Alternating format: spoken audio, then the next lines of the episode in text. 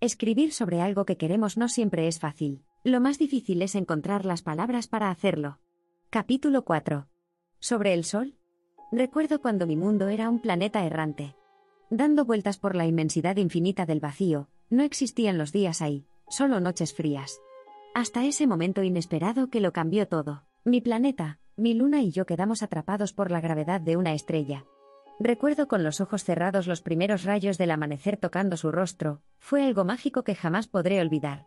Creo que al abrirlos vi un largo hilo rojo atado a ambos, como esa leyenda sobre la que una vez leí en uno de mis libros. Nada más fue un momento, pero... Juro que ahí estaba. No supe qué significaba entonces, ahora considero que estábamos destinados a encontrarnos. Un amanecer dio paso a otro. Así comenzaron mis días. Luego de un tiempo pensaba conocer al sol, pero, ¿Realmente era de esta forma? Como mi luna, supongo que todos tenemos dos caras, incluso él. Una que mostramos al mundo, otra que únicamente algunos pocos conocen. Tengo aún presente el momento gris en el que su brillo disminuyó y se comenzó a enfriar. Entonces lo vi tal cual era. Me sorprendió, ¿saben? No solamente es alegre, divertido, algo loco, impredecible y no le importa lo que opinen los demás, sino que hace las cosas que ama porque sí. Es como un niño. Pero es mucho más, sencillo, amable, dulce, con un gran corazón. Le habían hecho daño y ver sus lágrimas me quebraron por dentro, tuve que aguantar las mías para que no me viera llorar. Quise abrazarlo contra mi pecho y decirle, todo saldrá bien, que sintiera que no estaba él únicamente. Eso sucedió en mi cabeza, pero tuve miedo y no me atreví, siempre me arrepentiré de no haberlo hecho. Fue cuando lo empecé a querer. No a su luz, fue su sombra la que tocó mi alma. Decirle fue una mala idea, lo alejó. No entiendo cómo ese sentimiento que debería acercar, hizo todo lo contrario. ¿Por qué? La respuesta a eso siempre será un acertijo, aunque tengo una ligera idea. Verán. Creo que, en el fondo, a su manera. Quizás sin saberlo, él también ha llegado a quererme y eso lo asusta. Lo que llegara a pasar si sucediera, como eso lo cambiaría todo y lo cambiaría a él. Una vez mi luna me susurró un secreto.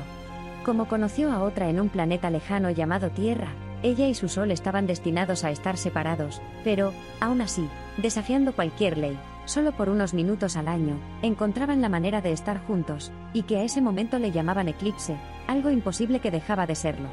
Como la historia de Wanda, que a mitad de la noche despierta asustada, y pregunta a su padre sobre esa palabra. Imposible. Dijo el padre, punto es cuando quieres algo y piensas que está tan lejos que no lo puedes alcanzar. Cuando dejas de creer y te das por vencida, la moraleja estaba en lo que la niña aprendió. La única batalla que está perdida, es por la que no estás dispuesta a luchar, pero, sobre todo, que los imposibles nada más lo son tanto como tú lo decidas. Eso me hizo reflexionar mucho. Hoy a causa de que mi sol se enfría, mi planeta está muriendo, mi arroyo se ha estancado y mi árbol ha perdido sus hojas. Aún de esta forma aprendí a quererlo con todo y sus manchas. Aunque no sea perfecto, siempre será mi sol.